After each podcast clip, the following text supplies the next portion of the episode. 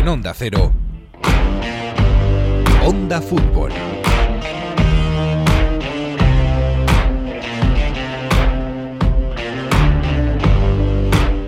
Son tiempos duros para el romanticismo en el fútbol.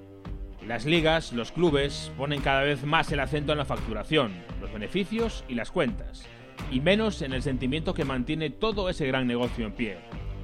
Y los profesionales son cada vez más eso, profesionales, atados por contratos más que por lazos afectivos. Los jugadores del Athletic cantan eso del One Club Men mientras una leyenda sale por la puerta de atrás de Stamford Bridge. Frank Lampard solo ha durado año y medio. Su estatus de leyenda del club no le ha servido para sobrevivir más que sus predecesores en la silla eléctrica de Abramovich. El mismo Frank Lampard que al colgar las botas en el sur de Londres se quiso ir a jugar a New York, pero acabó en el City de Pellegrini, marcándole un gol al Chelsea precisamente. Aquel día Mourinho proclamó que The Love Story is over, la historia de amor se había acabado, el mismo Mourinho que hoy ha acabado en un rival, el Tottenham. Aunque casi nunca terminan gol, en Onda Fútbol seguimos soñando con los One Club Men.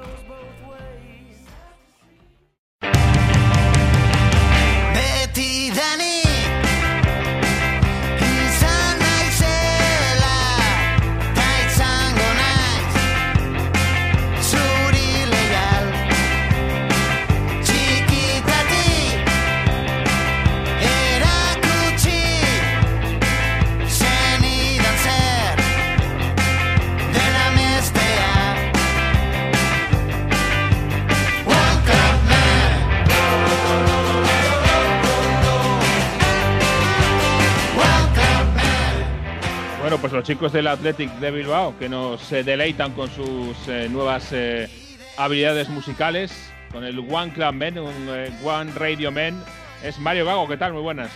¿Qué tal, Jesús López? ¿Cómo estamos? ¿Cómo ha ido la semana?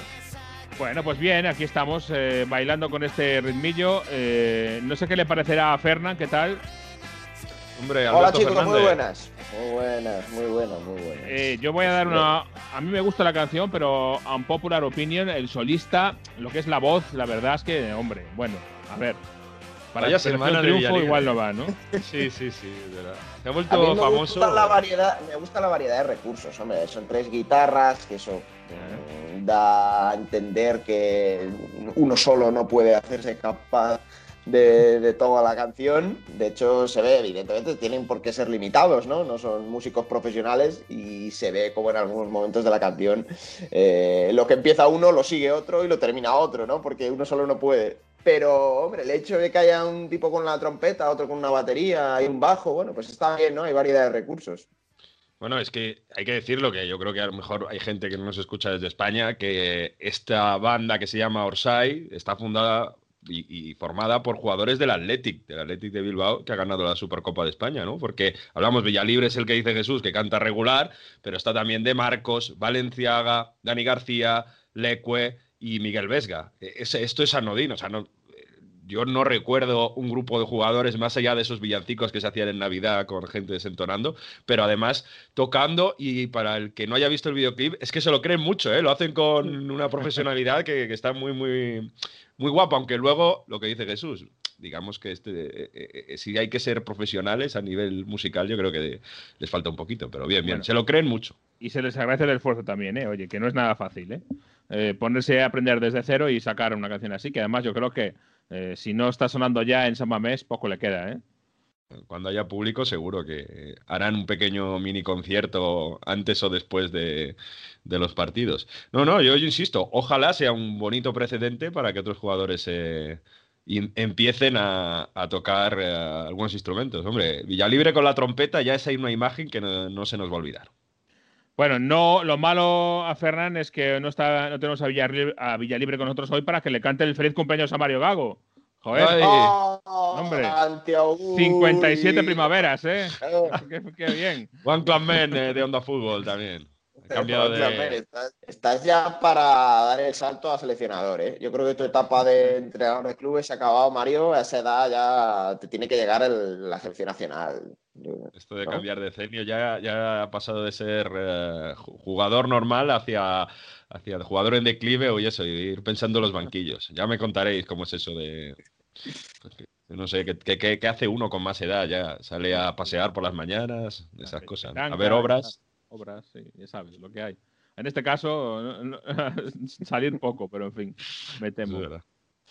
Bueno, pues eh, no, no nos ha traído a Fernan hoy nada de Lampard, que ya lo hablaremos, el pobre Lampard, nada de los One Clan Men, sino eh, algo que nos quedaba pendiente y que hemos pedido que nos avisen eh, los oyentes por eh, las redes. Hablábamos la semana pasada de Wayne Rooney, que por cierto, oye, desde que es oficialmente entrenador, la cosa no le va nada mal al, al derby. Wayne Rooney, que es entrenador ya, dejó de ser jugador, colgó las botas. Y hay más casos de jugadores que nada más retirarse ya pasaron del campo al banquillo sin, sin transición, ¿no? Sí, y hombre, es curioso que muchos de esos casos son en, en el Reino Unido, voy a decir, ¿no? Porque no solo en Inglaterra. Eh, alguno no es exactamente igual que, el caso de Wayne Rooney, de hecho tampoco hay tantos, porque hay una ligera trampa. Eh, no es lo mismo que tú te retires siendo jugador de un equipo y te hagan entrenador de ese equipo, a que, eh, que te ofrezcan siendo jugador de ese equipo, también entrenar al equipo, ¿no? Entonces, si eres un entrenador-jugador, sí que hay más casos.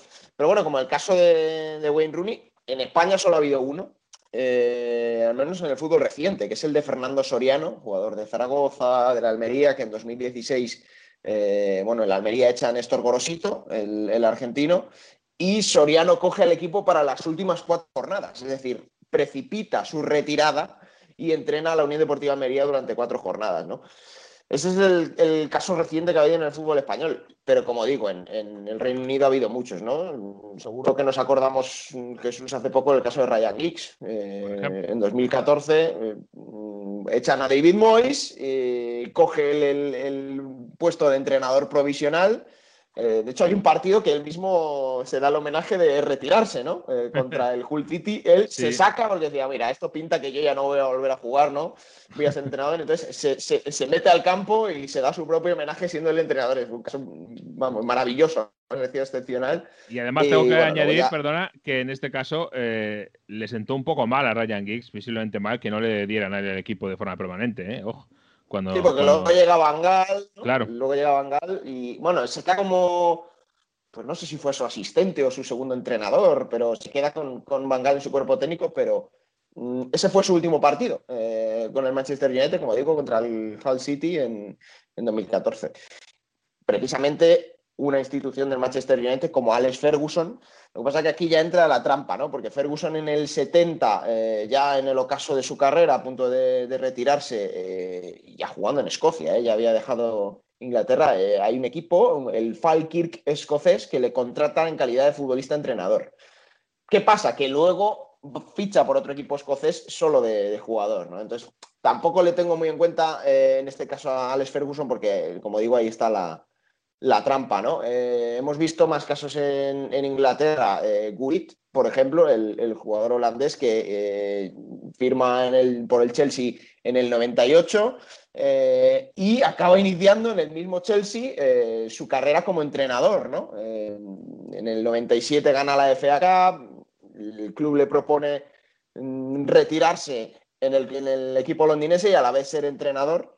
Y bueno, pues está hasta principios de la década de, de los 2000, ¿no? Jugando en el, en el Chelsea. Y luego me parece, Mario, que nos lo ha recordado además alguien, ¿no? Que justo le da el relevo a alguien en el Chelsea y que hace lo mismo, exactamente lo mismo. Mm, Nos lo han comentado por Evox, Chaparred, Gianluca Viali, un eh, grande delantero que prácticamente eso, estaba jugando y le sale la oportunidad de dirigir al Chelsea. Y parece que en esa época se fiaba mucho el Chelsea también de, del talento que venía de fuera, ¿no? Porque por ahí estaba Gianfranco Zola, que estaba como jugador y demás. Bueno, pues Viali eh, toma las riendas del Chelsea y, bueno, esa época bueno, de los 90, donde dices que es verdad, en Inglaterra se, se daba mucho más. Bueno, yo- Viali luego ya no ha entrenado demasiado. Mira, Zola es uno que podía haber también seguido con esa tradición en el Chelsea, no lo hace, luego vuelve a Cagliari, pero es verdad que luego ha, sido, ha estado muy ligado a Inglaterra y, y podía haberlo hecho perfectamente.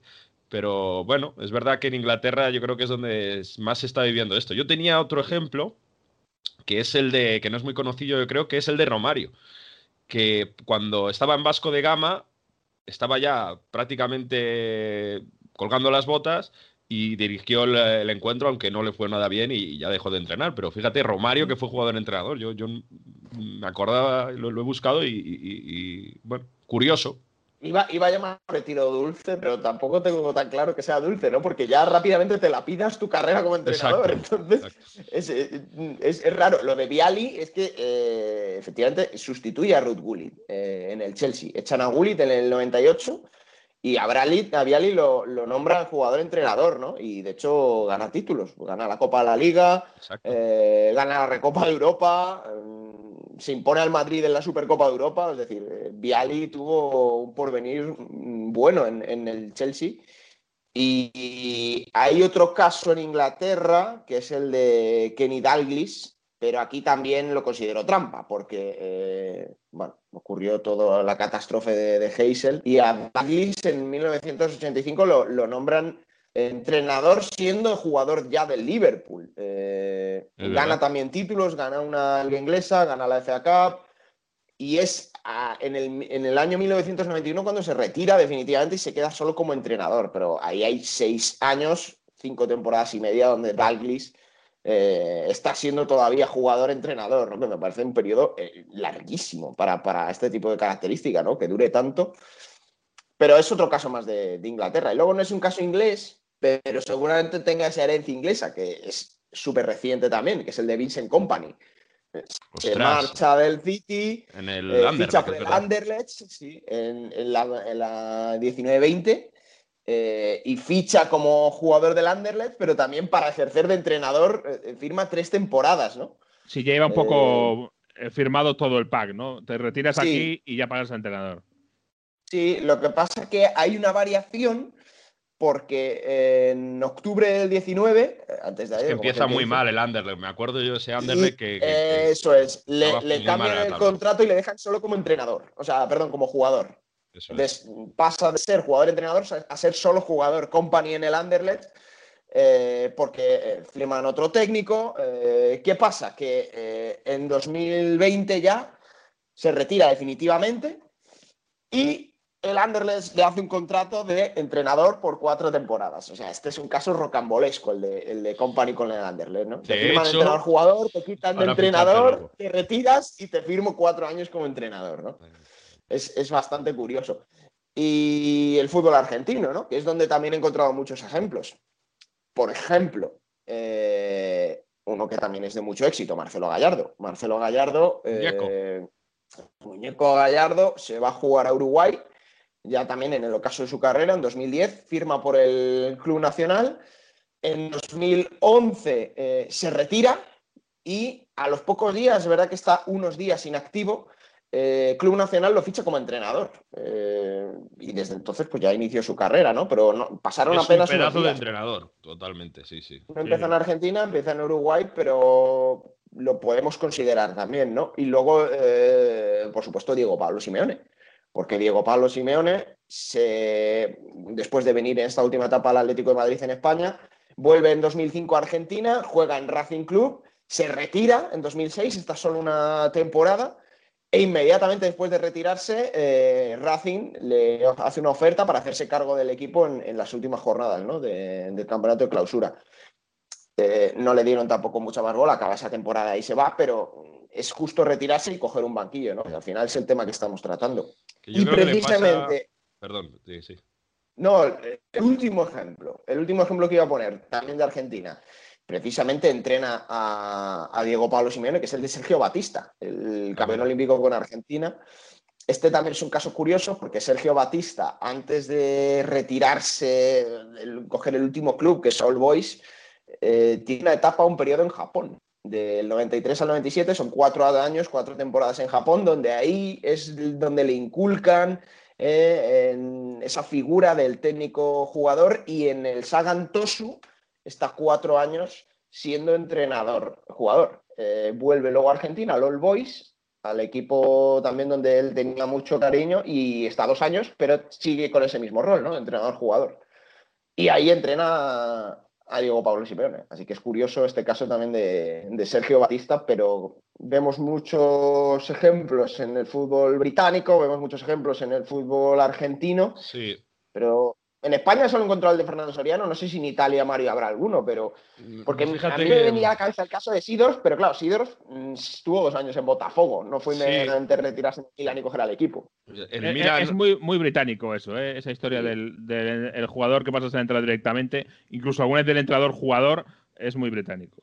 No, iba a decir que el Milan tuvo una época que destrozó varios jugadores eh, que tenían la primera etapa profesional como entrenador, Sidorf, Inzaghi, Gattuso, y no fue bien, pero eran jugadores que, que ya habían pasado, que ya habían pasado antes, ¿no? Y decías tú en, Sudamérica, tenemos la imagen de que el loco Bielsa justo empezó a entrenar muy joven cuando acababa de Newell's, pero es verdad que pasó antes dos años donde estuvo jugando también fuera de, de Rosario, así que no sería exactamente eso, pero también es un entrenador que empezó muy joven prácticamente después de colgar las botas. Yo creo que en Argentina se forman te formas como entrenador mucho antes, se necesita mucho antes. Verón, por ejemplo, también se formó muy, muy, muy pronto como, como entrenador, ¿no? Y mira, eh, no es este, este caso tampoco, pero el ganador de la Sudamericana este fin de semana, Defensa y Justicia, está entrenado por Hernán Crespo, que, bueno, eh, es un entrenador joven, entre comillas, aunque hace un poco que, ha, que ha colgado las botas ya, pero bueno, ahí está, ¿eh? Defensa y Justicia, como nos gusta este, este equipo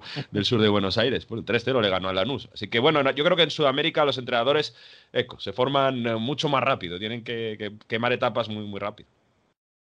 Bueno, pues eh, bonita la incursión en el mundillo este del, del entrenador jugador. Eh, Alberto Fernández, muchas gracias. Eh, a ver la semana que viene si buscamos One o, o otra cosa. Eso ya lo hace la Leti de Bilbao, que tiene unos premios. o sea que- Bueno, tenemos cositas, tenemos cositas por ahí. Simplemente decir que es curioso, ¿no? Que de todos estos que hemos dicho, el único que de verdad ha tenido una trayectoria fulgurante ha sido Simeone, ¿no? O sea que tampoco recomendamos, no sé si Wayne Rooney estará acertado, pero no recomendamos Sí. mucho hacer esto, ¿no? Giggs no está ido- entrenando en Gales, pero es verdad que ninguno en un club eh, mega importante. Bueno, aunque no fue inmediatamente, pero uno que empezó, digamos, como eh, novato en esto de entrenar y enseguida estaba a un nivel altísimo, ¿sabes quién es? Un tal Pep, que entrenó un Sí, año al. Barça B y ya era entrenador del Barça al año siguiente. Sí, sí, sí, cierto, cierto. Claro, ese año en el Barça, en la cantera del Barça, en el Barça C, no, no, en el Barça B fue, ¿no? Eh, sí, en el ¿Fue Barça B, Barça B Barça Barça? Barça, Barça sí, B. sí, segunda división. Eh, no, no, no lo he contado por eso. Ha habido más casos similares. eh, Zidane, pero- Zidane también empieza con el Castilla, ya está. Sí, Pirlo año- entrena cinco días eh, solo, ni siquiera en la Juve antes de, de coger la Juventus, ¿no? Pero bueno. Claro, pero Pirlo tiene ahí algún a año sabático. Sí, sí. Claro. Pero bueno, eh, Simeone y Gallardo, eh, que se me había olvidado. Son los dos casos mm, Más que yo claros. creo que ahora mismo tienen éxito en el fútbol, fútbol mundial e internacional. Así que desde aquí eh, le deseamos toda la suerte a Wayne Rooney, pero no pinta bien la cosa. ¿eh? Bueno, va la cosa de entrenadores hoy, parece ser, porque tenemos que contar cositas que están pasando en eh, Reino Unido. Además, eh, de última hora, a la vez que estamos grabando esto, así que vamos a ir a analizar un poquito lo que está pasando en Stamford Bridge. Gracias a Fernán. Chao, Un abrazo, Alberto. chicos. Eh, Bl- Blue is the color. Que sepáis que este es uno de los himnos más eh, pegadizos que hay en, eh, en la Premier League y que cuando lo escuchéis vais a estar una semanita tarreando el Blue is the color.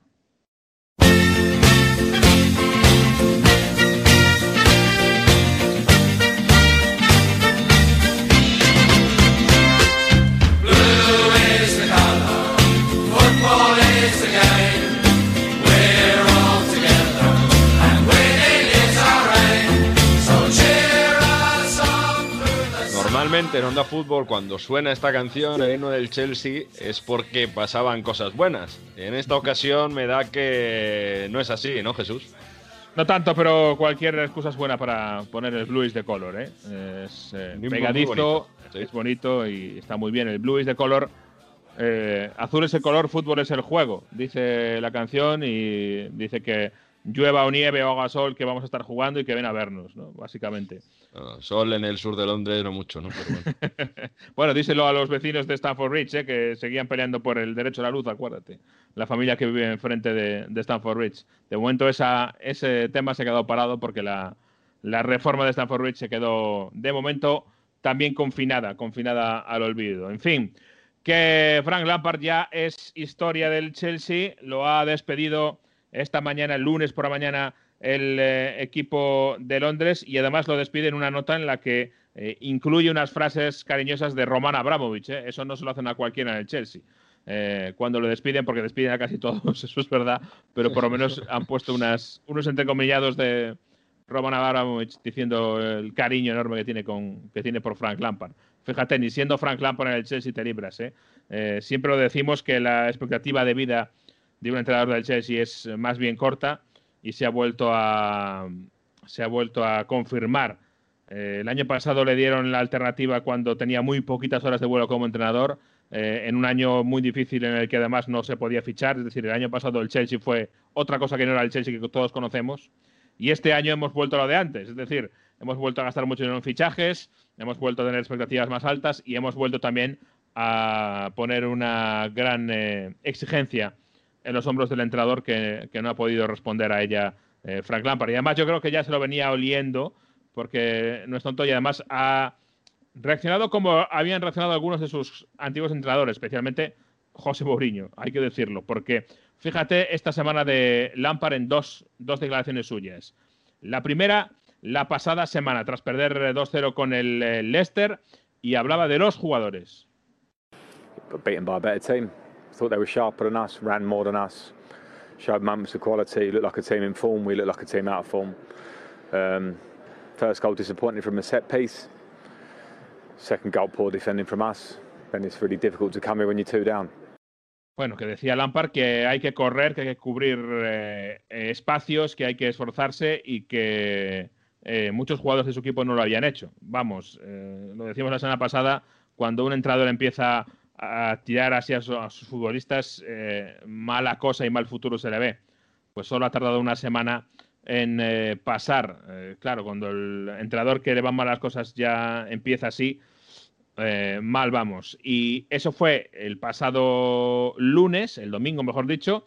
El viernes, en la previa, rueda de prensa previa al partido de la FA Cup que ganó y que sigue adelante el Chelsea, le pregunta a un periodista de The Athletic, le pregunta, fíjate, eh, le preguntaban, ¿la presencia de Peter Cech puede ser importante para el eh, vestuario en un momento en que la confianza es baja para ayudarles? Fíjate por dónde iba la pregunta, por la influencia positiva de Cech. Y la respuesta de Lampard al periodista es esta. Um, well, to be fair, Liam, I think if their confidence would be shot if they were to read some of the pieces that you write at the minute, because um, I read some of them and some of the the confirmation bias that you you always reflect on games with, and um, it's like a sort of almost like a social media pundit to to try and get a reaction in a negative way.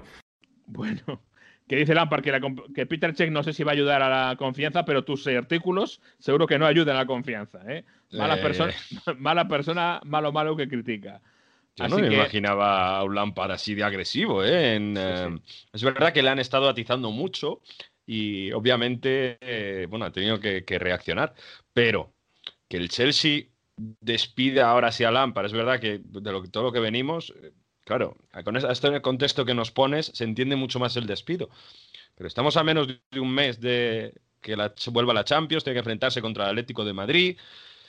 En fin, no era una semana especialmente dura para que le echasen, ¿no? En ese contexto. Venía ya de largo esto.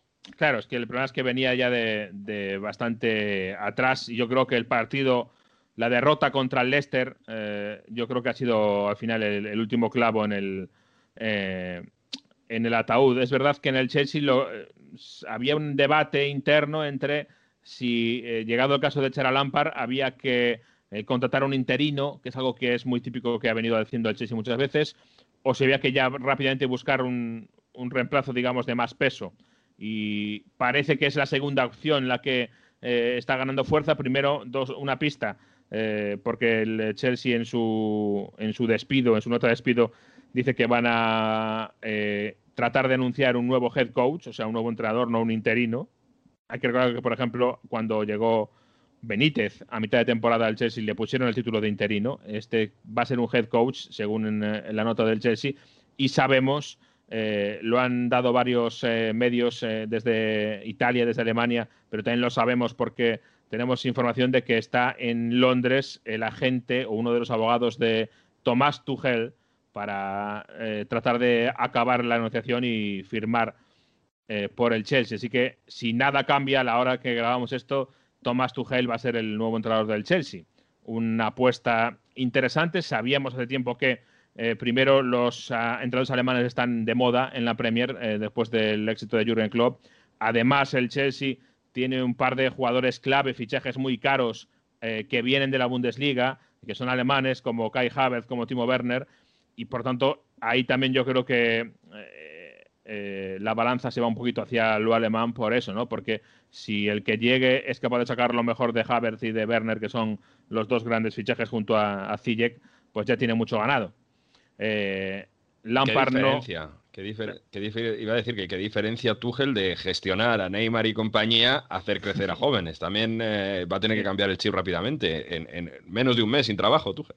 Sí, no es que sea tampoco un, un, eh, vestuario fácil, ¿eh? El del Chelsea ya lo fue más difícil, ahora un poco menos, pero es verdad que en el último año se ha rejuvenecido mucho y por ahí es verdad que cambia un poco o, el, el esquema del vestuario. Es verdad que el vestuario, los jugadores no estaban contentos tampoco con Lampard, eh, siendo sinceros, y lo sabíamos desde hace tiempo. Sé que por ahí, pues a lo mejor eh, también es bienvenido el cambio de, de entrenador. Eh, el Chelsea juega este mismo miércoles contra el Wolves en Liga, o sea que tampoco va a tener demasiado tiempo para aterrizar. Ya se pueden dar prisa en cerrar los contratos con, los abogados, porque, como digo, esto no se para y hay un partido muy importante contra el Wolverhampton, que es un equipo que ahora mismo, pues por la clasificación es, es, eh, rival directo del, eh, del Chelsea, está en esa misma zona eh, de equipos que están fuera de la zona europea tratando de escalar y de volver a, esa, a esas cuatro, seis, siete plazas, ya veremos.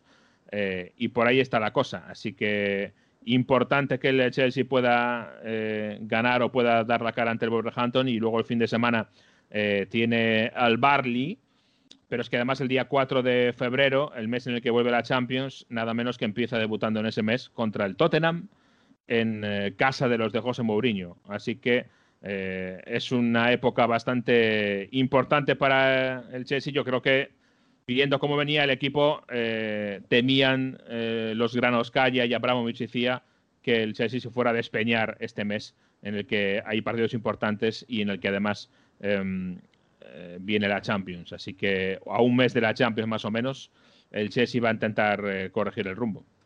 Sí, segundo equipo de Champions que cambio de entrenador. Lo que iba a ser un One Club Man y al final no lo ha sido, Frank Lampard. En fin, vamos a ver cómo evoluciona este Chelsea en esta semana importante.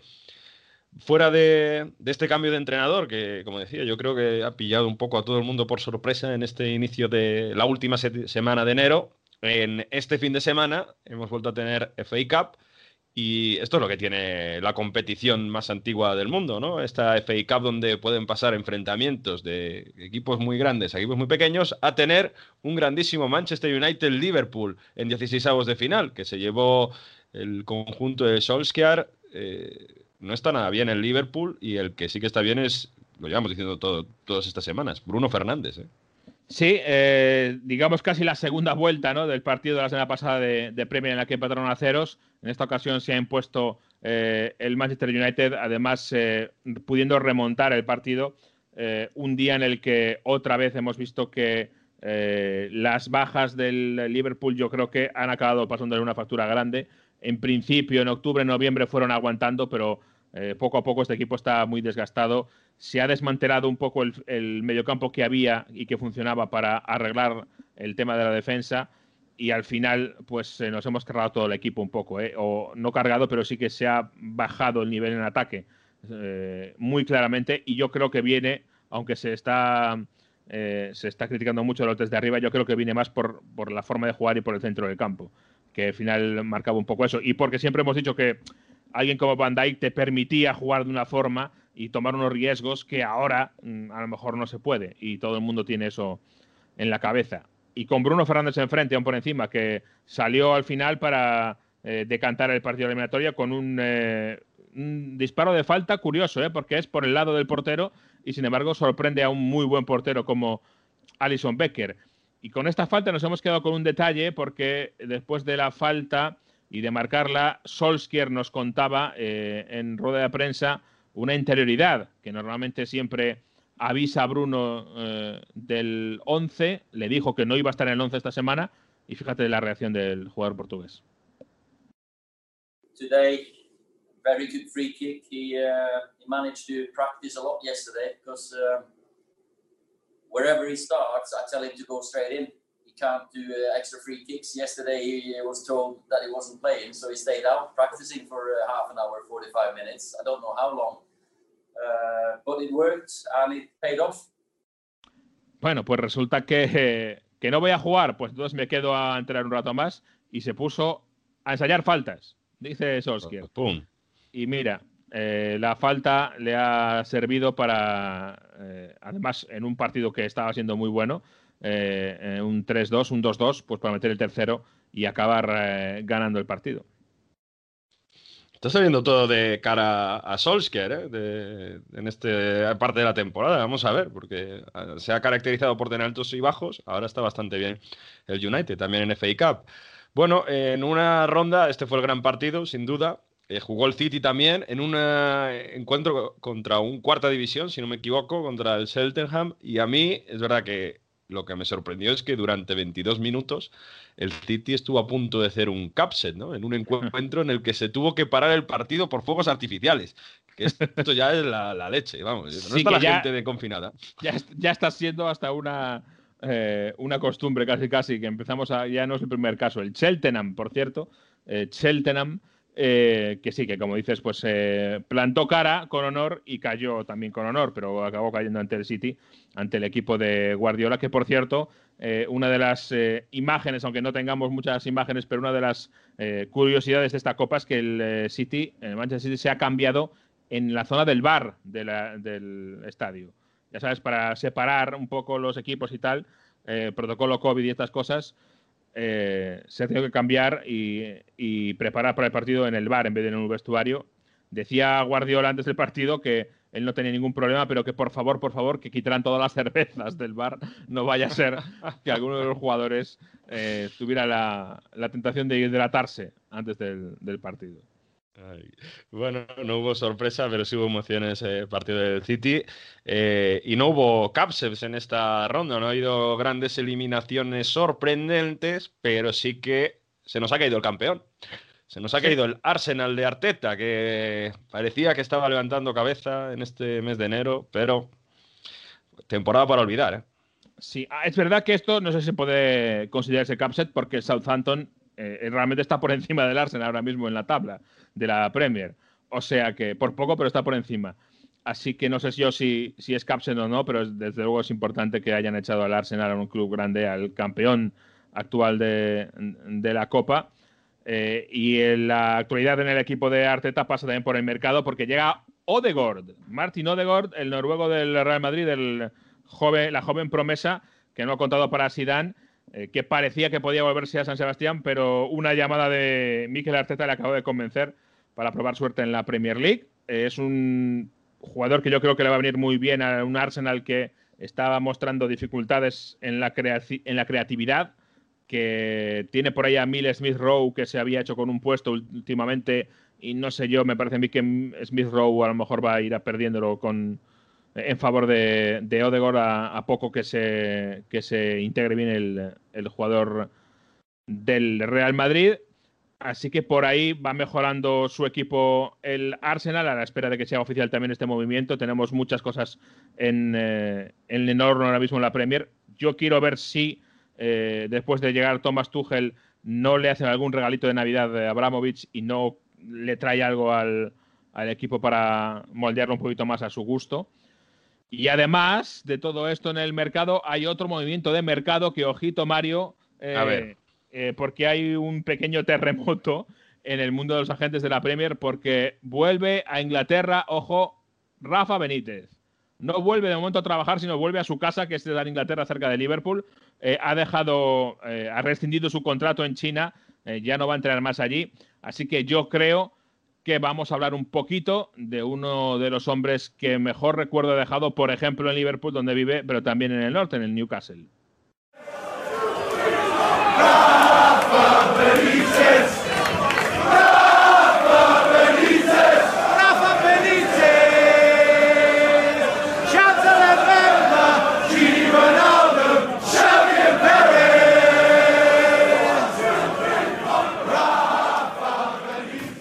Bueno, sigue siendo poco menos que un héroe, que una deidad de Rafa Benítez en Newcastle y ahora que lo están pasando mal, tanto que le molesta un poquito a Steve Bruce, eh, tanto hablar de Rafa Benítez. La semana pasada decía que, bueno, que eh, vamos a ver cómo se mide el éxito en el fútbol, porque en números, el año pasado decía, empatamos con el Mighty Rafa, empatamos con el increíble Rafa, como diciendo que tampoco será para tanto, pero en fin, ya está de vuelta a un town, eh, in town Rafa.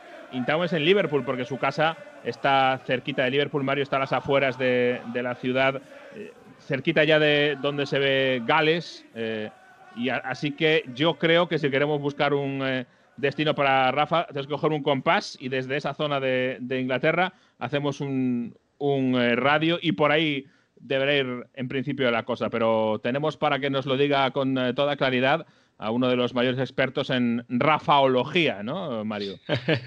Hombre, nuestro amigo de Onda Cero Valencia, Eduardo Estevez. Sabemos que Rafa Benítez ha dejado China. A ver dónde va a ir. Edu, ¿cómo estás? Hola Mario, hola Jesús, buenas tardes, ¿cómo estáis? Bueno, pues eh, vamos a ver, está de vuelta en casa Rafa, ha reanunciado, renunciado a uno de los contratos más eh, eh, beneficiosos o más crematísticos ¿no? del mundo del fútbol en China para estar, claro, cerca de su casa. Yo te digo que conozco mucha gente eh, que en esta época de pandemia que vivía fuera de su país y que se ha vuelto o que se quiere volver. Conozco bastante gente y aunque tengas un contrato con mucho dinero, eh, claro, a los entrenadores también les pasa lo mismo. Sí, yo, vamos, primero si quieres empezamos por lo de China, que Sí. yo creo que ha sido una experiencia un poco difícil. Y digo difícil porque, claro, había todo el tema este de la pandemia y yo no sé cuántas cuarentenas exactamente se ha tenido que chupar, pero vamos, han sido muchas, ¿eh? Entre que iba para allá y le metían en un hotel y que tenía que estar ahí no sé cuánto tiempo, y pero, pero allí la cuarentena es hotel, metido en tu habitación y, vamos, no sales. O sea, es cuarentena de verdad. O sea, quiere decir que allí se lo tomaba muy en serio, con lo cual ha sido muy complicado. Luego es verdad que han jugado la competición de una manera pues distinta, ¿no? Eh, una especie de burbuja.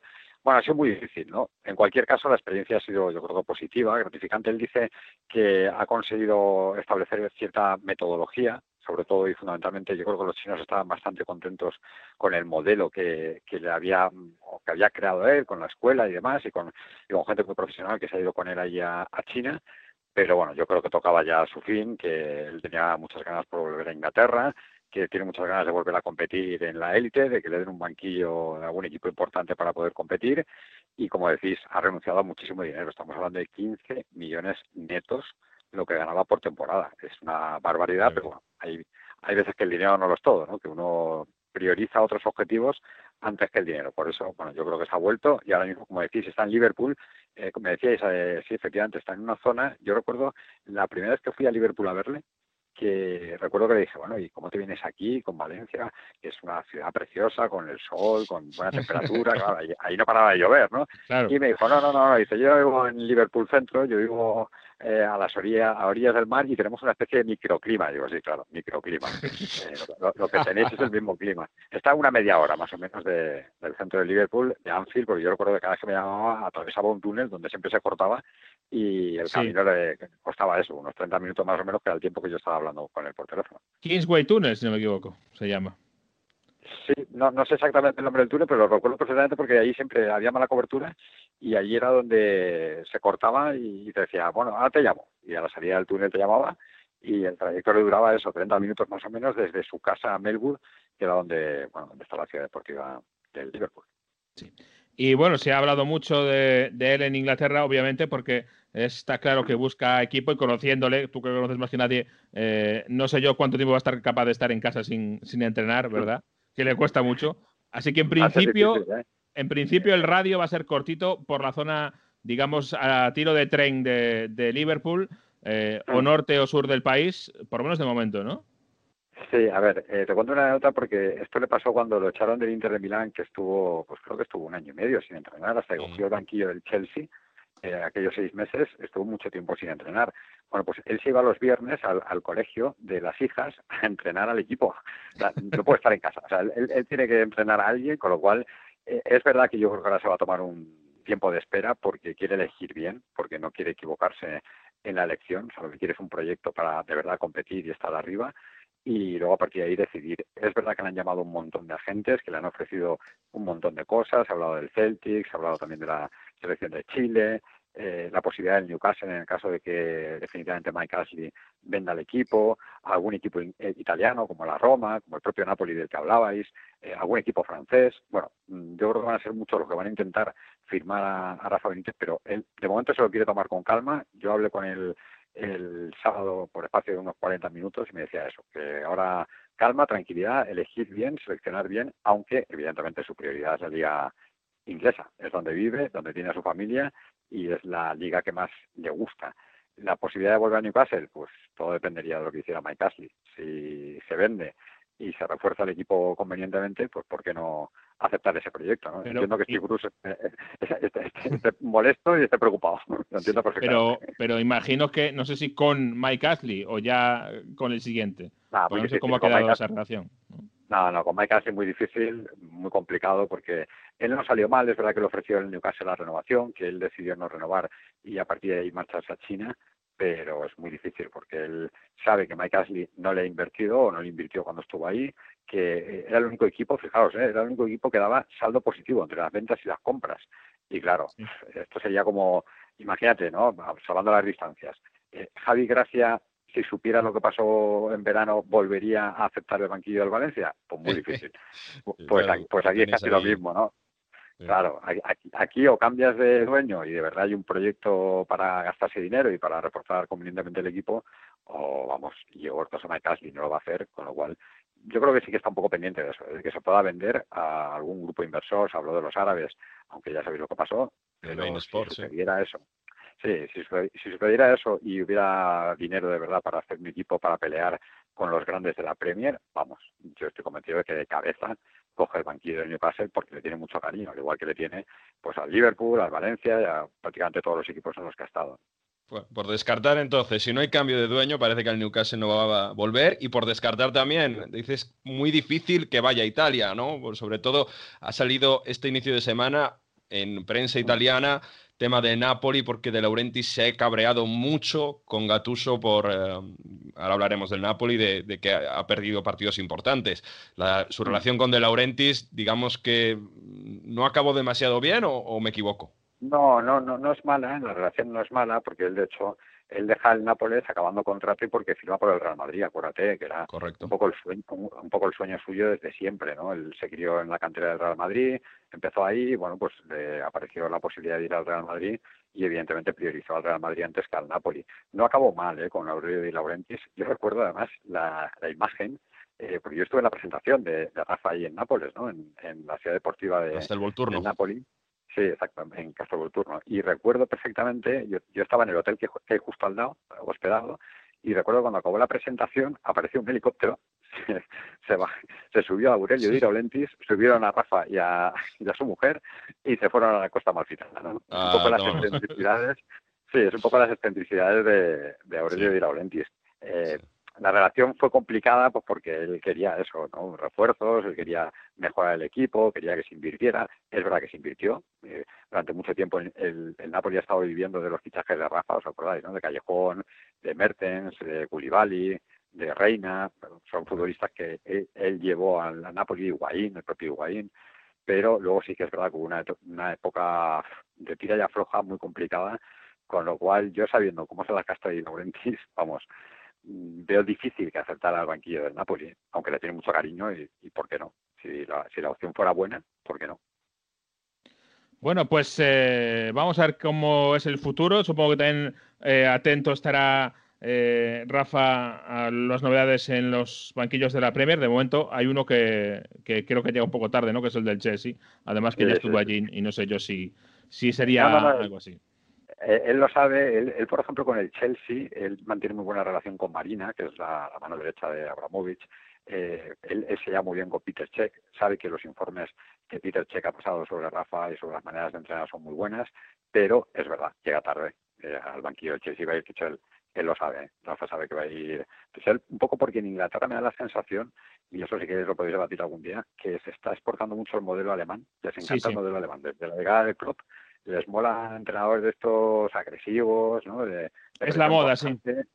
Exacto, y es un poco la moda, por eso el Chelsea pues se decide por Tuchel, ¿no? Y, y, además porque, bueno, tiene dos o tres jugadores jóvenes alemanes que no acaban de hmm. cuajar, eh, en los que han metido mucho dinero y claro, eh, se cree que un entrenador alemán puede ser la mejor forma de, de, ponerlos a rendir. Así que por ahí va la cosa. Bueno, pues eh, Edu, muchas gracias por acompañarnos como siempre. Te escuchamos en Onda Cero Valencia todas las semanas y seguimos en contacto. Un abrazo Jesús, un abrazo Mario y a vuestra disposición siempre que lo necesitéis. Precisamente para que tener un poco el contexto de, de, dónde viene Rafa Benítez, yo creo que era muy interesante o es muy interesante hablar con, hablar con Martín Manchón, que lleva el proyecto de Migrantes de Balón, que sigue de forma muy detallada qué hacen los españoles en el mundo de fútbol fuera de España, por todo el mundo, por todo el globo terrestre, y yo creo que, que es una buena excusa para hablar de migrantes de balón y, y hablar de fútbol por, por todo el planeta, como digo. Así que está por aquí Martín Manchón. Martín, muy buenas. Hola, muy buenas, ¿qué tal?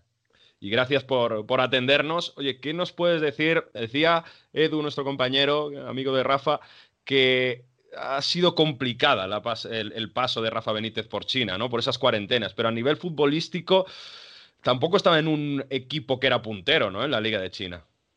Eh, sí, yo creo que bueno, que, que Dalian con la llegada de Benítez lo que intentó fue convertirse en un equipo puntero en China pero yo creo que si hacemos balance de, su paso por, por el Dalian, no, no, lo han conseguido. Si, si ponemos eh, un poco sobre la mesa todos los partidos que ha dirigido Rafa Benítez al Dalian, son 37 partidos en los que ha, en los que ha logrado 11 victorias, 8 empates y 18 derrotas, o sea que el paso no podemos decir que ha sido positivo en cuanto a, resultados. Sí que es cierto que llegó en un momento complicado, con la temporada ya empezada, en verano de, 2019, y que la temporada completa de, de 2020 ha sido muy difícil por el tema que comentaba Edu de la, de la cuarentena y de que la competición se ha modificado eh, debido a, la COVID. Eh, yo creo que si, si, si hablamos de, balance deportivo, no podemos hablar de que haya sido muy, muy positivo, a pesar de que eh, Dalian ha tenido muy buenos momentos y, futbolísticamente ha jugado partidos muy interesantes.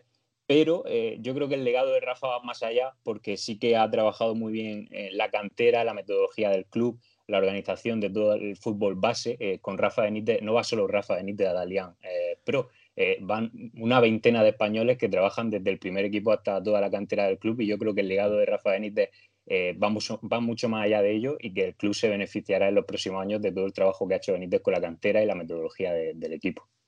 Yo, creo que es complicado, ¿no? También entrar en una liga china que aunque teníamos la imagen de que estaba gastando mucho dinero años atrás en, fichar grandes jugadores, superestrellas, o bueno, quizá no tanto superestrellas, pero jugadores de un nivel alto como Hulk, ¿no? que ha sido el caso más famoso, pagándole muchísimo dinero. Ahora parece que, hay una involución en ese sentido, ¿no? Ya no se está gastando tanto dinero y parece que ya no atrae tanto el fútbol, el fútbol chino. Por ejemplo, eh, lo que sí que tenemos es algún español por ahí, tipo Jonathan Viera, ¿no?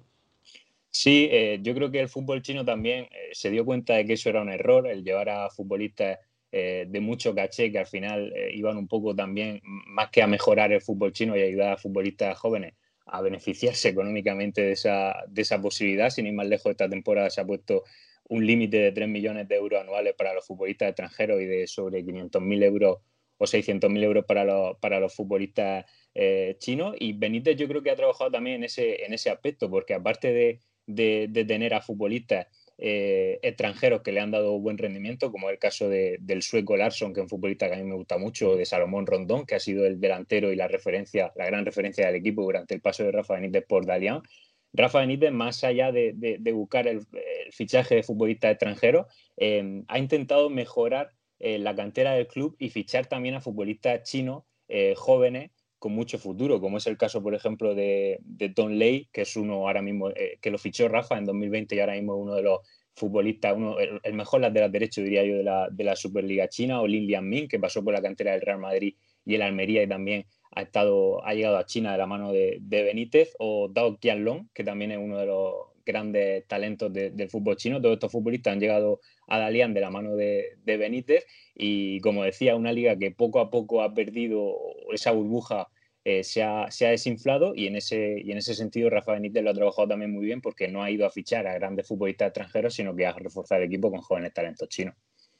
Eh, lo que pasa es que es curioso, es curioso como hay bastantes españoles, claro, tema dinero sigue, sigue siendo importante, ¿no? Pero hay un caso que es el de incluso Antonio Puche, que está de seleccionador sub-16 de, la selección de China, ¿no? Y, yo creo que siguen yendo españoles para allá a pesar de todo, sigue estando un montón de españoles a pesar de, bueno, podía pensar Rafa, ha vuelto Rafa, ha vuelto todo el mundo desde China, bueno, todavía hay mucha gente allí, ¿no? Sí, lo decías tú antes, eh, mencionaba a, Viera, que yo creo que también es uno de los grandes futbolistas de la, de la, Superliga China.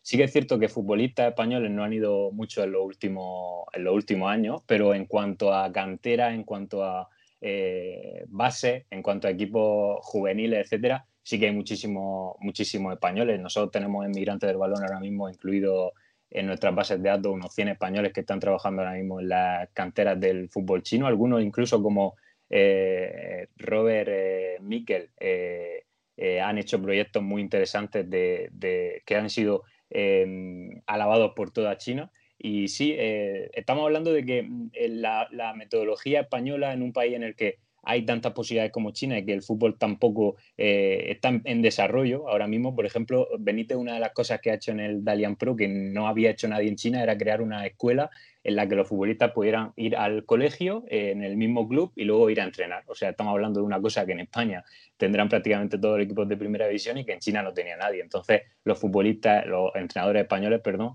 eh, están yendo mucho a China porque están teniendo ahí la oportunidad de, hacer proyectos muy interesantes y de mejorar mucho también los clubes eh, que se encuentran ahí. Mm, en la academia, ¿no? También eh, leo, por ejemplo, en Migrantes de Balón, en esa base de datos gigante que tenéis, que está ahí Ricardo Gallego como director de la academia del Guangzhou Evergrande, que, que, es un club muy, muy grande de China. Y en este caso no en China, pero en, eh, en, Japón, Martín, acaba de fichar un entrenador español que yo creo que no es muy conocido, pero también estamos eh, exportando talento futbolístico en Japón, ¿no? El caso de Ricardo Rodríguez en los Urawa Red Diamonds, ¿no? Sí, eh, bueno, Ricardo Rodríguez llegó a Japón en 2017 y después de cuatro temporadas muy buenas con el Tokushima Borti, lo ascendió a primera división esta temporada y ya dejando al equipo en, primera ha dado el salto a un equipo más grande como es el, el Urawa, que yo creo que no está entre los cinco mejores clubes de Japón en cuanto a palmarés, pero un equipo que en 2017 ganó la Champions Asiática. Ricardo, que quien no le conozca, que apunte su nombre porque yo creo que es un entrenador muy interesante, que basa su fútbol en el juego ofensivo, eh, presión alta. Yo cuando hablo con él se lo digo, digo, a veces veo tus partidos y me creo que, tengo el partido puesto a cámara rápida porque eh, es, un fútbol de mucho ataque, eh, muy vertical y también apuesta mucho por los jugadores jóvenes, que yo creo que es una de las cosas también por las que le ha fichado Urawa, que esta temporada tenía una plantilla algo algo envejecida y sí, un proyecto muy interesante el de Ricardo en Japón, que ya digo que es un entrenador que lleva mucho tiempo en el país y que ha hecho las cosas muy bien y que sí, hay que estar atento porque ese proyecto que se presenta en Uruguay parece muy interesante.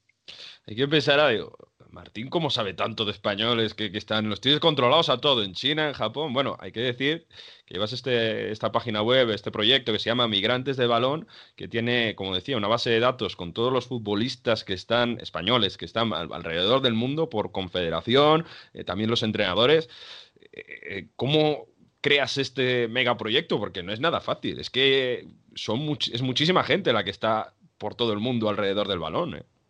Sí, son muchos, eh, cada vez más, aunque es cierto que con el tema de la COVID, lo comentaba ahí antes, muchos han vuelto, han vuelto a España porque es complicado estar lejos de la, de la familia, pero sí, cada vez son más los futbolistas y entrenadores españoles que, que, trabajan fuera.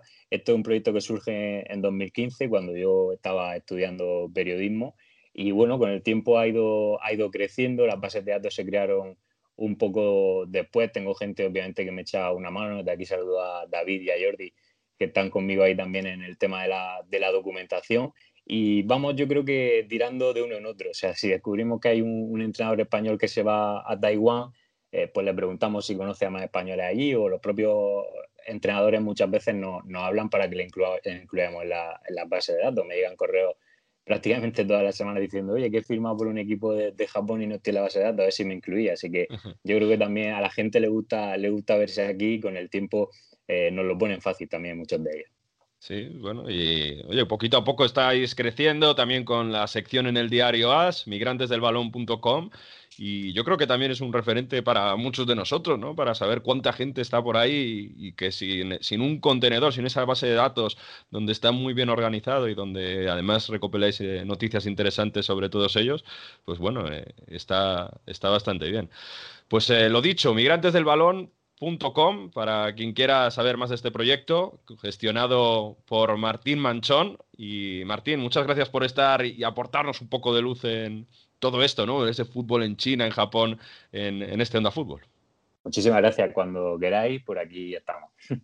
Gracias, Martín. Seguiremos. Eh, y Mario, eh, he visto aquí en la pauta una canción que nos traes de Italia. Eh, es un poco rara, ¿no? Venga, vamos a bailar un poco con música italiana. A bailar, no sé yo a bailar, ¿eh?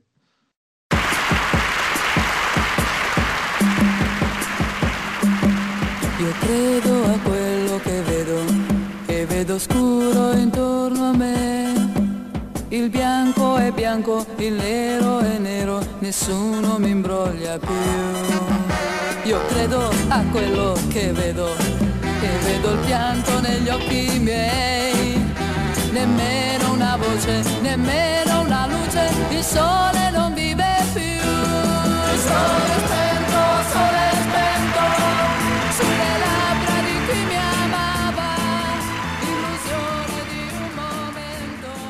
Vaya viaje a los 60, eh, Mario Gago, que nos traes con esta canción. Esto es Marisol, por lo menos, ¿no? Sí, un poco la Marisol italiana, Caterina Caselli. ¿Por qué traigo esta canción de Sol Spento que se llama? Porque es la canción del final de una película que recomiendo bastante que se llama Le Isole delle Rose, la isla de las rosas. Es una historia muy bonita de un ingeniero que se crea una isla enfrente de Rimini y la declara Estado independiente para hacer lo que le dé la gana dentro de esa isla. Y bueno, en, ese, en esa lucha contra el Estado italiano para hacer lo que le da la gana, incluso lo lleva a, Estrasburgo a intentar declarar que sea un Estado oficial y que le respete Italia. Así que, bueno, es curioso. Así que lo recomiendo mucho. Sol Spento, ahora hablaremos si se ha spento el Milan porque ha perdido goleado esta esta jornada, pero eh, Caterina Caselli, eh, estos años 60 italianos, la feliz Italia de los años 60 italianos, que coincide en esta, esta película, esta, esta canción que os traigo, con el fin de la primera vuelta de la serie. Bueno, y para analizar la mitad de esta temporada, creo que has querido convocar un Sanedrín, ¿no? De, mm. de expertos. Aquí están uh, nuestros amigos y compañeros del Fantacalcio, que ya sabes que esto eh, lo vivimos muy fuerte. Estefano Rosso de Dazón, que está por aquí ya. ¿Qué tal, Estefano? Hola, hola, ¿qué tal? Pues todo bien por aquí. Bien, bien. Eh, ahí te veo, te veo fuerte en el Fantacalcio uh, con Cristiano Ronaldo, pero bueno. Y, y también está Nacho Pérez del Desmarque, compañero del Desmarque. ¿Qué tal, Nacho? Hola, ¿qué tal? Muy buena. Yo no tan fuerte en el fantacalcho, pero bueno, se hace lo que se puede siempre. Yo tampoco, ¿eh? el fútbol no es lo mío. Yo no tengo paciencia yo para todo esto. Sí, ¿no? Bueno, ahí Estefano se fichó a Cristiano Ronaldo el primero, puso un montón de dinero y aprovechándose. Pero bueno, ahora hablamos de la Juve. Lo primero, decía, solo Spento. ¿Se ha Spento el Milan? No gastado, sino apagado. Eso es, solo apagado. ¿Se ha pagado el Milan? ¿Se ha Spento el Milan? Pues eso decía que 0-3 mm, contra el Atalanta, Estefano, ¿tú crees que va a aguantar el Milan en lo alto de la tabla en esta segunda parte del campeonato? Ya que ya ha sido campeón de invierno, ha sido una sorpresa para todos. ¿eh? Bueno, seguramente, desde luego, esa fue la sorpresa de, la temporada, porque nadie se imaginaba que podía comenzar tan fuerte. Bueno, comenzar igual sí, porque como tenía la, la, ronda previa de Europa League, igual se sabía que podía tener algo de condición más que los otros equipos, pero no que habría podido resistir tanto tanto en, en, esa altura, vamos, o sea, nadie, me imagino, se imaginaba en, en octubre, en noviembre, al comienzo de la temporada, cuando el, Milan estaba, sí, encima de la, de la tabla, pero nadie se imaginaba que podía llegar tan lejos. Y por eso es la sorpresa. A partir de ahora, pues ya se verá sobre todo lo que son los fichajes ahora en invierno, porque el equipo hasta aquí arrancó, pero hasta aquí lo hizo también gracias a Ibrahimovic, que marcó más de la mitad casi de, los goles que ha marcado el Milan en, em, en la liga y un equipo que quiere ganar una liga no puede depender de un jugador solo, además que por importante que sea, que tenga la edad que tiene Ibrahimovic y con la condición física. El, entre noviembre y diciembre saltó seis partidos, ocho partidos. No Mm. se puede aportar todo, apostar todo en sus goles si luego, naturalmente, como es normal, puede faltar tantos partidos. Es verdad que la sensación que ha dado este fin de semana es que cuando un equipo le va a jugar rápido al Milan, le mete intensidad, eh, se desmorona un poco. Eso dio esa sensación contra Atalanta, Nacho. Lo que pasa es que tenía bastantes bajas el Milan, sobre todo ahí en defensa, ¿no? Porque cuando no está Romagnoli, este chaval Calulu, por ejemplo, sufrió mucho para de- defender a los de Bergamo. Sí, sí, sufrió una barbaridad. También es, es cierto que, que, bueno, que a nadie le gusta tener que vérselas con, con jugadores como, como Duván Zapata, que es una auténtica mole y que, y que, bueno, que en San Siro volvió a demostrar que, que, que las temporadas anteriores no han sido una casualidad, ¿no? Que sigue siendo un delantero diferencial. Josip Ilicic también jugó un grandísimo partido desde que ha vuelto de sus eh, problemas, eh, digamos, psicológicos, eh, pues parece, parece otro. Y, y, bueno, la verdad que fue una auténtica exhibición de la, de la Atalanta. Yo tirando de, del hilo de lo que comentaba Estefano, eh, pues decía que, que, bueno, que nadie nos esperábamos a este Milan aquí, ¿no? Y tampoco nos esperábamos que Estefano Pioli fuera capaz de, de sacar este rendimiento de los futbolistas. La verdad que es que tiene a la mayoría en quizás el, el mejor punto de, de su carrera. No voy a decir eso de, de Zlatan Ibrahimovic, por ejemplo, pero sí que, eh, por ejemplo, hemos vuelto a ver al mejor Teo, hemos visto, hemos vuelto a ver a, a un determinante Donnarumma que había dejado muchas dudas sí. en otra, en otro tramo de temporada. Hemos vuelto a ver a un gran eh, Hakan Çalhanoğlu que parecía que, que, iba a ser uno de los descartes del Milan y ahora se ha convertido en un futbolista eh, indispensable. Y, bueno, se le ha sumado, yo creo que se ha, hecho una buena confección de la plantilla en tanto en cuanto se han mezclado eh, a jugadores muy jóvenes y, prometedores con, algunos con sobrada experiencia, como por ejemplo eh, el caso de Zlatan Ibrahimovic. Os veo con muchos elogios para el líder, pero aún así no parece que le tengáis como favorito al título todavía, ¿no? Eh, está muy bien el Milan, eh, ha hecho buena temporada, vamos a ver cuál es su trayectoria, pero el favorito es el Inter.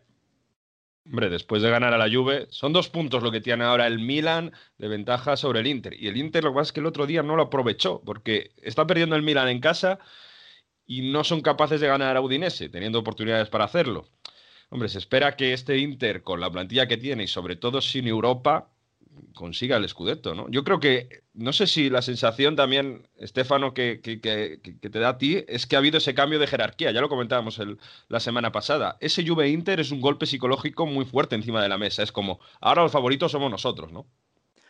Bueno, yo también lo pensaba, o sea, mm, supuestamente sí, pero ahora a ver cómo el Inter luego tuvo el contragolpe psicológico con el Udinese, que era un partido que, vamos, o sea, con el equipo, con la potencia de fuego que tiene el Inter en la delantera, que se podía ganar sin problemas. Y, y, bueno, me da la impresión que tenga, ¿sabes? No sé cómo se dice en español, si también hay expresión en italiano, se dice como el gómito del tenista. O sea, el, el brazo... del tenista. Sí. Eso, eh, o sea, en plan que, ¿sabes? Que él tenga miedo a, que pueda tener protagonismo, a que pueda ganar, a que pueda seguir, como si tuviera miedo de, tomar, ¿sabes? De subir la tabla, de estar encima de la tabla.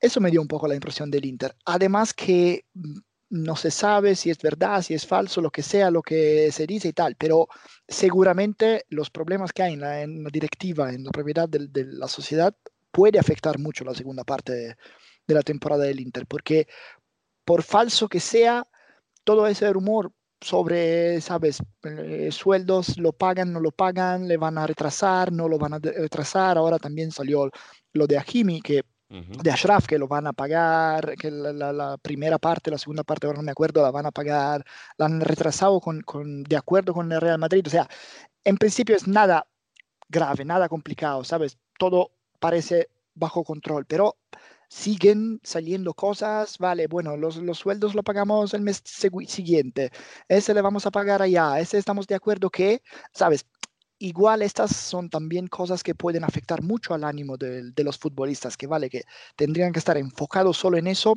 Y bueno, ya vas a saber, vale, pero a final de temporada, ¿qué pasa? ¿Qué voy a hacer? ¿Cómo funciona? ¿Cómo es esto?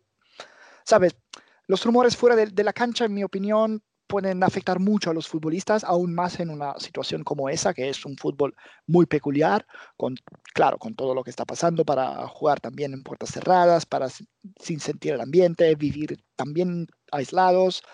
Y creo que esa puede ser un, ¿cómo se dice? Un, cargo, un peso psicológico que, que el Inter pueda, pueda pagar a lo largo de, de la segunda parte de la temporada.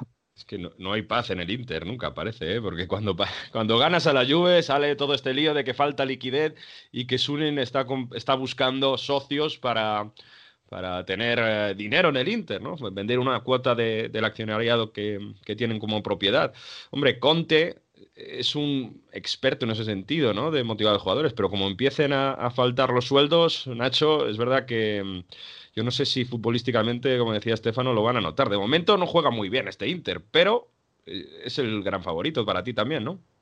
Sí, bueno, yo coincido en que tienen todos los ingredientes para, para ser campeones, que, bueno, que tienen quizás la mejor plantilla de, estos últimos años que ha tenido el Inter, que, además pues tienen a un entrenador que sabe lo que es eh, ganar en Italia y bueno, ganar también en, otras competiciones como es Antonio Conte y que, y que, bueno, que en definitiva pues lo tienen todo para, para ser campeones. El problema que, que, yo veo es que bueno, que a este Inter pues ya lo hemos visto eh, que cuando lo tiene todo de cara pues se acaba cayendo. Eh, lo vimos el año pasado en la, la, fase de grupo de la Champions League, después lo vimos en la final de la, de la Europa League, eh, lo vimos este, este año de nuevo en la fase de grupos de la, de la Champions League, así que bueno, habrá que ver si le acaba viniendo bien esa pronta eliminación en la, en la competición europea y si, y si finalmente pues logra dar un golpe sobre la mesa, eh, sobre todo con respecto a la Juventus, pero bueno, lo que está claro es que esta temporada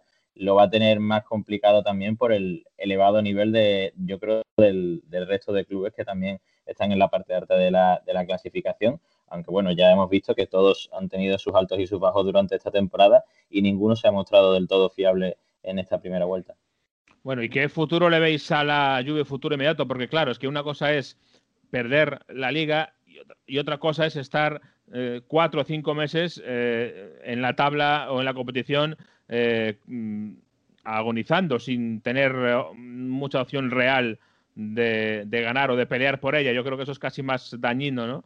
que el hecho de no ganarla, el estar tantos meses sin un objetivo claro, sin poder por lo menos llegar a, a pelear por, el primer puesto.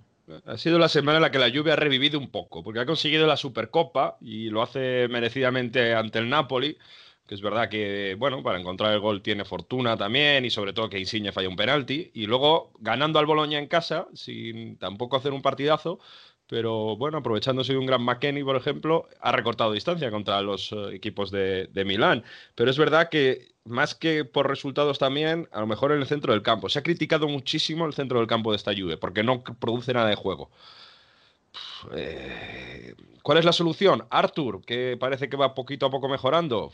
No sé si le va a dar a esta Juve para luchar con el Scudetto cuando tiene tantos problemas para crear fútbol, Estefan. Bueno, sí, eso es cierto y seguramente, o sea, todo el mundo siempre suele decir hay que darle tiempo a Pirlo para adaptarse, para que el equipo se adapte y tal y todo. Y bueno, el tiempo está pasando y ya es demasiado, no demasiado, pero vamos, ya tendría que tener un, su idea de juego.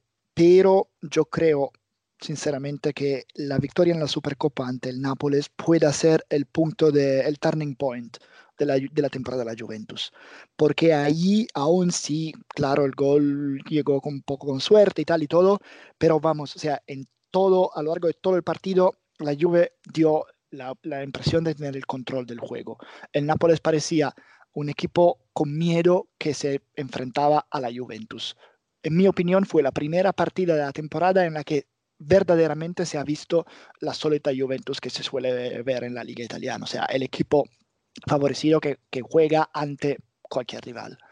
Y yo creo que eso puede ser en serio el momento de, cambio de, toda la temporada. Son siete puntos ahora, una ronda 19 partidos, no lo veo imposible para la Juve remontar. En mi opinión, al saber, al ver los problemas que tienen Milan e Inter como a nivel psicológico más que, más que físico, yo creo que Sí, yo creo que, en serio que pueda, que la Juve tenga un papel y pueda jugar su papel en esa, en esa segunda vuelta. Claro, no va a ser el equipazo, no va a ser lo de, de la época de Allegri que, que, gana todo, que lo gana todo, que va, o, o, de Conte cuando ganaba con puntos de antelación y tal. Igual se va a jugar partido a partido y se va a ganar a la última jornada, no lo dudo. Pero yo creo que, o sea, me dio una impresión increíble la parte, el partidazo de Supercopa. Insigne mismo, o sea, es un jugador que marcó 22 penaltis de los 26 que, que, que ha sacado. En estos fallos, tres o sea, son cuatro fallos en total, tres de estos ante la Juve. O sea, los tres penaltis que tiró ante la Juve siempre lo ha fallado. Y el cuarto, pues parece irónico, pero lo falló ante el, Bes el Besiktas en un partido de que Champions también League. Correr, Eso. claro. o sea, pero no, pero en plan, sabes, no es tanto el error de, de, de, Insigne que, vale, sí, está claro, es suerte, no suerte, lo que sea, pero había podido empatar el Nápoles. Es que es la mentalidad, ¿sabes? O sea, Insigne se fue a tirar ese penalti que le daba miedo y lo falló. Eso es, o sea, la Juve ha vuelto a dar tensión, ha vuelto a dar presión, a presionarlo mentalmente los, los rivales. Y por eso yo creo que, en mi opinión, puede seriamente volver a jugar un papel para el Scudetto. La Juve, a pesar de estar en proceso de construcción, tiene esa mentalidad ganadora. Y lo que dice Estefano, son siete puntos respecto al Milan, pero además tiene que recuperar el Juve Napoli de la primera vuelta, que el famoso de los positivos. Nacho, el Napoli parecía de verdad que sobre todo, bueno, hubo una época cuando falleció Maradona que el equipo jugaba muy bien, ese 4-0 a la Roma, pero la cosa está tan irregular que hasta De Laurentiis se está cabreando con Gattuso, parecía que iba a renovar y hay voces hasta que dicen que ya quiere echarlo. Es que qué inestable es el Nápoles, que lo comparamos siempre con la Juve, por ejemplo. Sí, bueno, a mí me parecería incomprensible que Aurelio de Laurentiis se cargara ahora Gennaro Gattuso, un entrenador que, bueno, que no olvidemos que le consiguió llevar la pasada temporada a ganar la Copa Italia, eh, una temporada que parecía perdida por ese eh, caos que hubo con, con Ancelotti, esa, eh, esa, esa, rebelión de, lo, de los futbolistas, que, que, bueno, que ahora ha acabado con esa marcha de Milik eh, casi de Marsella, es verdad. Casi por la puerta de atrás, eh, sin estar convocado casi en, en, ningún partido durante la temporada, estando apartado del resto de, su, de sus compañeros. Y, y, bueno, yo creo que a Gattuso no se le puede pedir mucho más de lo que, de lo que está haciendo actualmente con el, con el Napoli. Lo tiene en la parte alta de la clasificación. Eh, ese partido contra la Juventus de Serie A, eh, que no se pudo disputar y que se volverá a, bueno, se volverá, se celebrará al fin eh, pues yo creo que será determinante para ver eh, de qué pasta está hecho este, este Napoli, porque como comentaba eh, Estefano, la final de la Supercopa preocupó mucho en Nápoles y, preocupó mucho a, bueno, a Aurelio de Laurentiis, como, como hemos comentado, y, y, no es para menos, ¿no? porque se vio a un Nápoles que fue timorato, que no, no fue en ningún momento a por el partido, que se encontró con la posibilidad de, de empatarlo en ese penalti que, que falló Insigne, eh, pero que, que, dejó muy malas sensaciones. Para colmo, este fin de semana pues se, deja remontar por el Las Veronas, que es un equipo que, que ya hemos comentado, eh, bueno, que ya se ha visto en, en, estas últimas, en estos últimos tiempos, que eh, está muy bien entrenado, que, que tiene, que está trabajando muy bien, pero que bueno, que no deja de ser un rival inferior para, para el Nápoles y si de verdad quiere luchar por, por acceder a, a, los puestos de, de, Liga de Campeones o incluso luchar por la Liga, que para mí se me antoja eh, una utopía. Eh, como comentaba, pues yo creo que poco más se le puede exigir a, a un Gennaro Gattuso que ha conseguido reflotar al, al Napoli en una temporada que, que se anticipaba eh, complicada, ¿no? Porque el Napoli no está compitiendo en la, en la Champions League, eh, ha logrado pasar con suficiencia en la fase de grupo, bueno, con suficiencia, tampoco tanta, en la bueno, fase de grupo. partido de... ahí contra exacto, Real, sí. Exacto. Rival del Granada en Europa League, el Napoli, exacto, recordamos. exacto. ¿eh? En la fase de grupo de la Europa League y, y bueno, mucho que tiene que mejorar el, el Napoli, pero yo creo que eh, va por la senda correcta. Es, es, obvio que, como hemos comentado, Milan, Inter, eh, Juventus, todos han tenido altibajos y el Napoli no iba a ser, no iba a ser menos. Bueno, pues yo creo que ha sido una, un buen repaso de lo que nos ha dado de sí esta primera mitad de, del calcio. Vamos a ver cómo sigue evolucionando el campeonato. Gracias a Estefano, gracias a Nacho por acompañarnos y por ayudarnos a desentrañar un poquito esta, esta serie. Gracias a vosotros. Gracias a vosotros sí. Y nosotros vamos a ir marchando, nos vamos a cerrar la persiana. De momento silencio porque viene el profesor.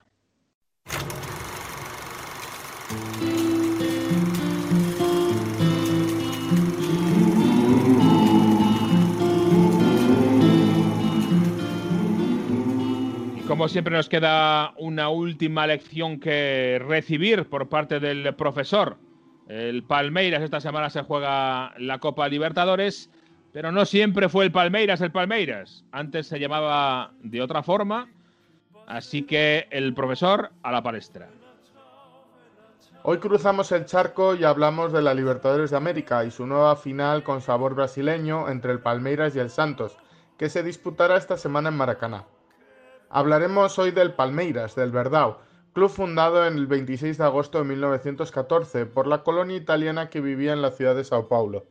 Su primer nombre fue el del Palestra Italia, marcando así el origen de sus fundadores.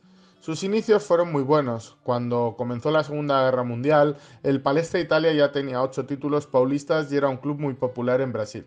Pero todo cambió en ese 1942. El gobierno brasileño, país simpatizante de los aliados, declaró la guerra abierta a Alemania, Italia y al imperio japonés. Por esta razón, el gobierno brasileño comenzó a controlar toda actividad llevada a cabo por extranjeros en el país. Los italianos estaban en el punto de mira, el Palmeiras también. Su presidente, Italo Adami, dimitió en Egio Pellegrini, que aunque también de origen italiano, había nacido en Brasil. Otra decisión que tuvieron que tomar fue la de cambiar el nombre por el del Palestra Sao Paulo. Palestra significa gimnasio en italiano, por lo que aún así todavía el nombre no convencía. Tras muchos problemas con el gobierno, el general brasileño Adalberto Méndez, tras visitar las instalaciones, el estadio y el barrio en el cual se sentaba el Palestra Sao Paulo y ver la comunidad que había crecido en torno al club, prometió ayudarles. Se le nombró vicepresidente y, con- y consiguió salvar al club. Únicamente pidió una cosa, se debía cambiar el nombre y el escudo. Entonces, el 14 de septiembre de 1942, en su asamblea, el antiguo Palestra Italia se convirtió en el actual Palmeiras. Mantuvo el verde de la bandera italiana y la P de Palestra en su escudo, pero parecía un club nuevo. Esta política contra las fuerzas del eje no solo cambió al Palmeiras, sino también al Cruzeiro, que también se denominaba Palestra Italia Minas Gerais en su inicio, pero estos deci- decidieron cambiar radicalmente su nombre, en homenaje a la Cruz del Sur, una constelación que solo se podía ver en el hemisferio sur y por tanto no se veía en ningún país de las fuerzas del eje, decidieron llamarse Cruzeiro, eso sí, mantuvieron el color azul de la selección italiana. Pero volvamos al Palmeiras. Tras esa asamblea, pocos días después, el 20 de septiembre de 1942, debían disputar el partido decisivo del Campeonato Paulista contra el Sao Paulo. Ganaron 3 a 1, pero cuando faltaban 11 minutos, el Sao Paulo decidió abandonar el terreno de juego tras un penalti señalado a favor del Palmeiras que creyeron injusto. Aún así, dejando a un lado este gesto de Sao Paulo, en el momento en el que el Palmeiras estaba festejando su primer título con este nuevo nombre, su defensa, Junqueira, una leyenda del Verdao, gritó: El Palestra muere invicto, el Palmeiras nace campeón. No sé si este sábado la frase Palmeiras nació campeón seguirá estando presente, pero desde luego el Verdao ha llegado a una nueva final de la Libertadores de América. Bueno, pues hasta aquí este Onda Fútbol 5 por 17 con el destino del Chelsea decidiéndose ahora mismo en un despacho o en varios despachos de Londres. Así que seguiremos atentos, Mario Gago, a lo que pase en el mundo del fútbol europeo. Siguen eh, insistiendo los clubes de Europa y Sudamérica también con esta final de Libertadores en eh, entretenernos pese a que la situación pandémica no mejora demasiado. En Italia, el martes tenemos, este martes, un derby de la Madonina por cuartos de Copa Italia, así que tampoco Mm. nos vamos a aburrir. Hay mucho fútbol, hay mucho fútbol. De los que le gustan Y la menos tabuada, mal. además. Y menos mal, y menos mal. Pues vamos a seguir. Seguimos eh, en el fútbol de momento. Cruzamos los dedos para que todo pueda seguir con normalidad. Gracias por acompañarnos en este Onda Fútbol. Cerramos la persiana hasta la semana que viene. Como siempre, y hasta entonces, disfruten del fútbol.